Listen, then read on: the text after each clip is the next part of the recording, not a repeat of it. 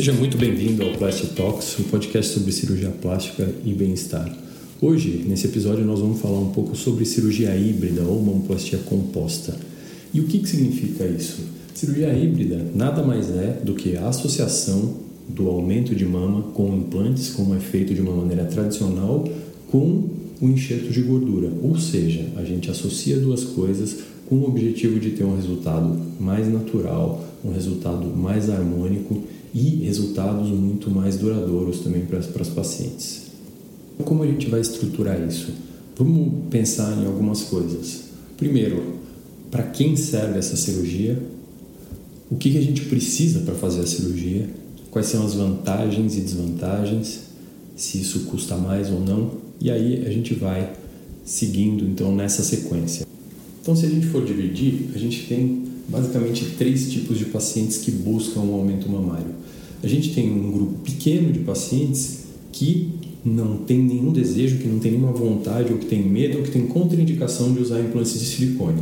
Essas pacientes elas vão ter benefício de um aumento puramente com gordura. Então, o que a gente faz? Em uma ou duas sessões, a gente faz lipoaspiração, trata essa gordura e injeta na mama. Esse grupo não é um grupo que busca a cirurgia híbrida. A gente tem um outro grupo de pacientes que tem as mamas já com formato bonito, com proporções perfeitas, com uma cobertura tecidual bastante boa e só um implante de silicone resolve.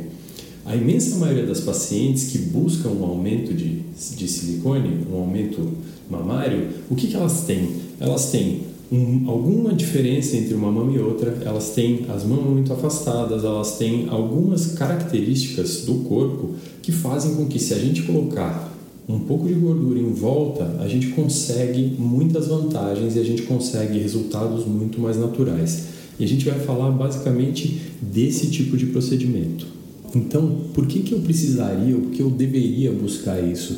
Na verdade, o que houve é que assim, até 10 anos atrás, mais ou menos, o que acontecia era assim: a gente poderia oferecer para os pacientes uma mama que era mais com uma consistência mais dura, mais fixa, mais rígida e isso é como se fosse uma mudança de visão. Então, antes eu estava oferecendo um aumento simples de mama, agora eu estou oferecendo uma outra experiência completamente diferente que é uma mama mais móvel, que mexe mais, que é um movimento natural, que tem um toque muito mais agradável, né? não é aquela pedra, aquela coisa dura, né? e que tem realmente uma sensação muito mais agradável. Então, a ideia é que você tenha uma experiência muito melhor com esse tipo de procedimento, certo?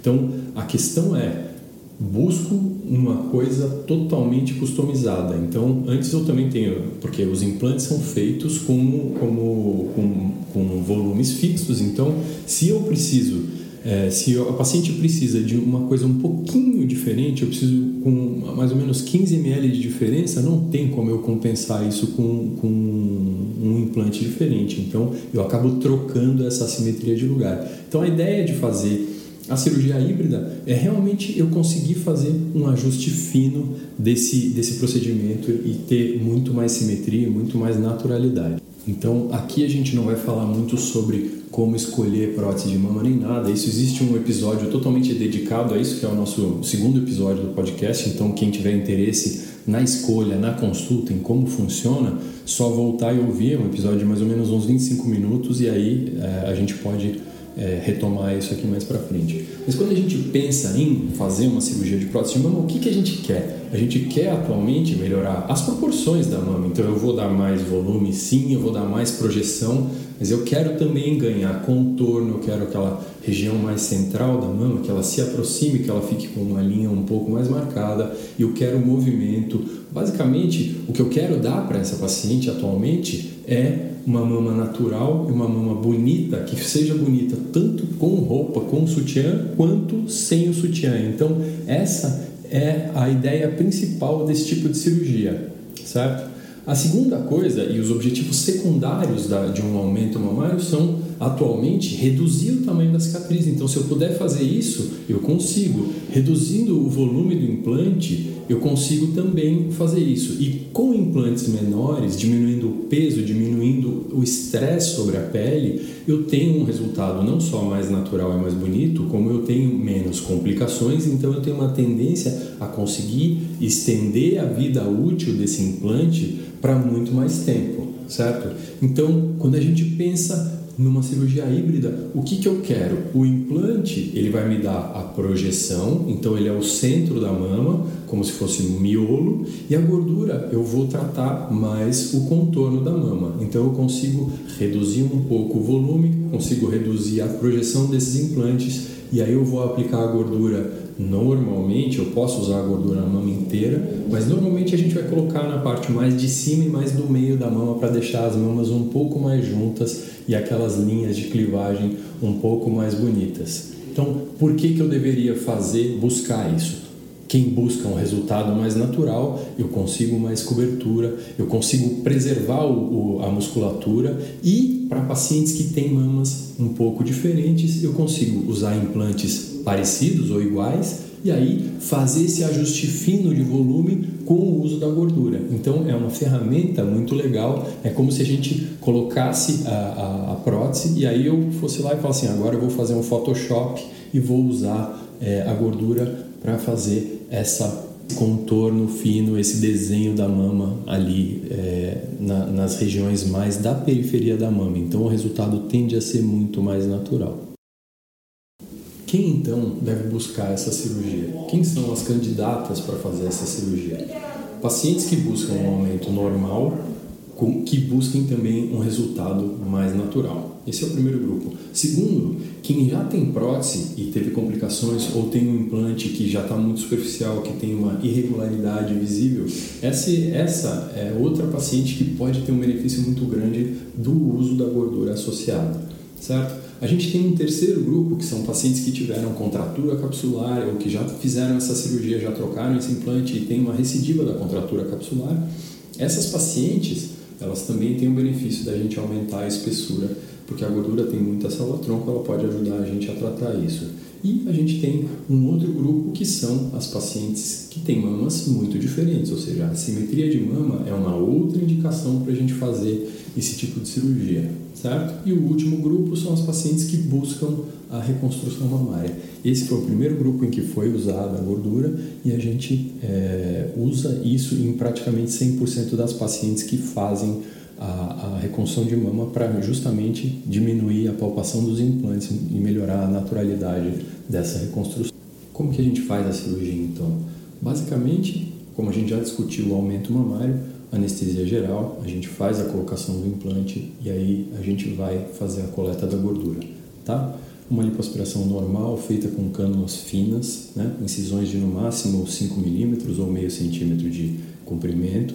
E aí a gente pode tirar a gordura de qualquer área que a gente quiser, né? Isso pode ser feito do abdômen, ou do flanco, ou da cintura, do culote, da face medial da coxa, do joelho. Então a gente combina isso antes. Né? A gente pode também fazer uma lipoaspiração é, com o intuito de, de contorno corporal ou não. Isso realmente é uma coisa que é definida antes da cirurgia, certo? Essa gordura então ela é lipoaspirada e ela é transferida para um filtro, né? A gente usa um filtro de gordura. Atualmente o que eu uso chama-se Pure Graft, não tem nenhum conflito de interesse com isso, mas é um filtro que a gente injeta gordura, a gente lava e aspira uma gordura absolutamente purificada, sem sangue, sem, é, sem nada de, de, impurezas, e a gente injeta uma coisa realmente é, só a gordura na, na, na, parte mais superficial da mama, certo? A gente não injeta a gordura dentro do parênquima da mama, ela é injetada no subcutâneo. Então a gente injeta perto da pele ou dentro, né, perto da musculatura,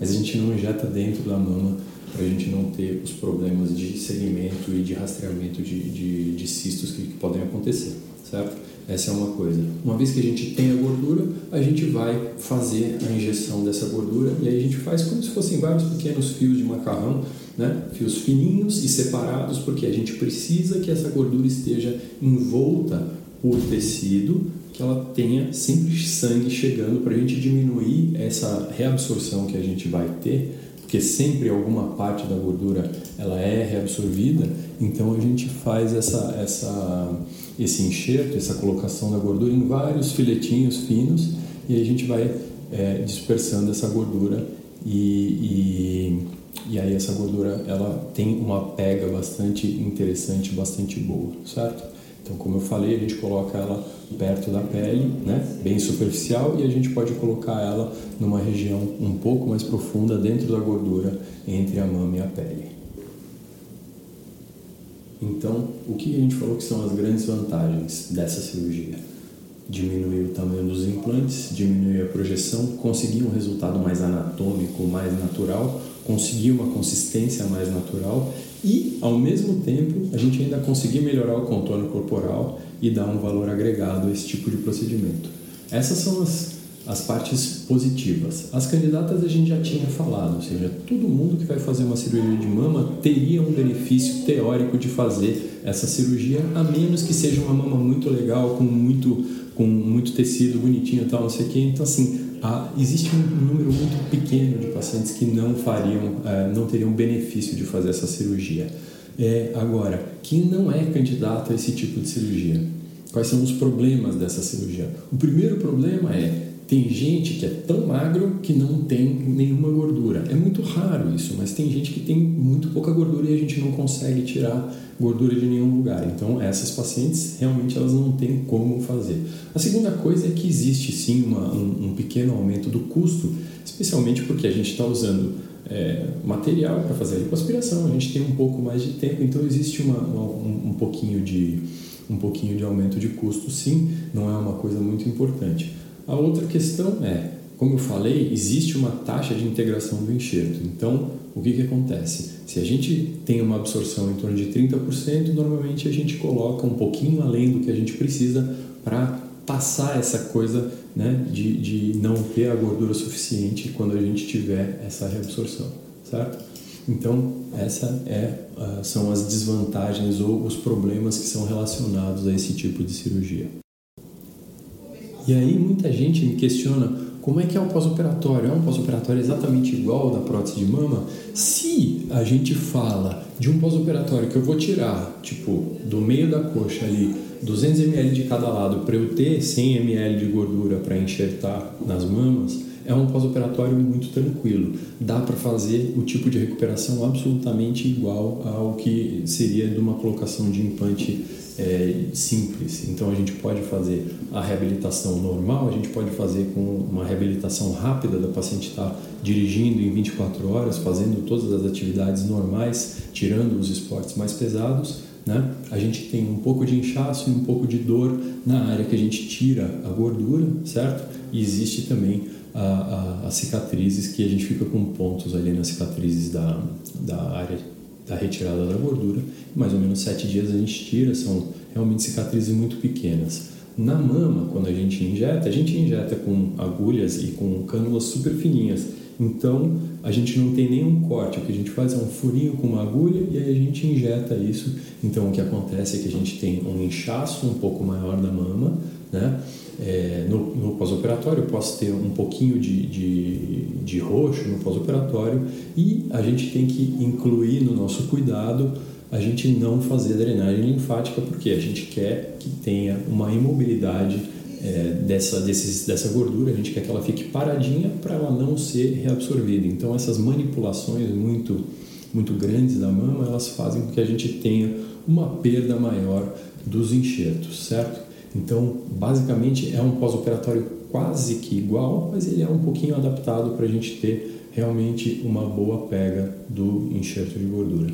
E aí, ao final de três semanas, é, a paciente ela pode retomar absolutamente todo tipo de, de atividade, é, inclusive manipular as mamas, né? É, não quer dizer que a gente não possa liberar para tomar banho, etc. Uma coisa é isso, a outra é uma massagem mais vigorosa. Né? Depois que a gordura já está estabelecida, ela está já bonitinha lá dentro da mama, a gente pode liberar para ela retomar todas as atividades normais que ela fazia antes da cirurgia. Ah, eu quase me esqueci. Tem um outro grupo de pacientes que tem benefícios sim de fazer o uso da gordura, que são aquelas pacientes que já têm implantes, faz não muito tempo, essas pacientes já uh, perderam peso e aí elas têm alguma irregularidade visível ou palpável que a gente chama de rippling, ou seja, tem ondulações na superfície desses implantes e elas não querem fazer a substituição deles. Então, essa, esse tipo de paciente a gente pode simplesmente fazer uma lipoaspiração e fazer um aumento dessa cobertura da prótese, e aí a gente tem um resultado bastante legal sem ter que manipular essa prótese e dando uma durabilidade maior para a cirurgia. Bom, é, eu acho que era mais ou menos isso que a gente tinha para falar. É, espero que vocês tenham gostado. Se vocês tiverem dúvida, a gente tem é, os nossos canais de comunicação. Então vocês podem no Instagram @plastitalks mandar um direct ou também no meu Instagram pessoal @emontag. Se você achou que esse episódio ou os outros, se eles te trouxeram alguma coisa de positivo, eu vou pedir para vocês assinarem o nosso canal aqui, seja no Spotify ou no Apple Podcasts, comentarem e, e aí contarem para algum amigo ou amiga que tem interesse em alguns assuntos de cirurgia plástica, ok? Então nós vamos tentar fazer esse podcast ser semanal. Toda sexta-feira a gente vai publicar um episódio. Então a gente se vê ou se ouve na semana que vem. Até lá.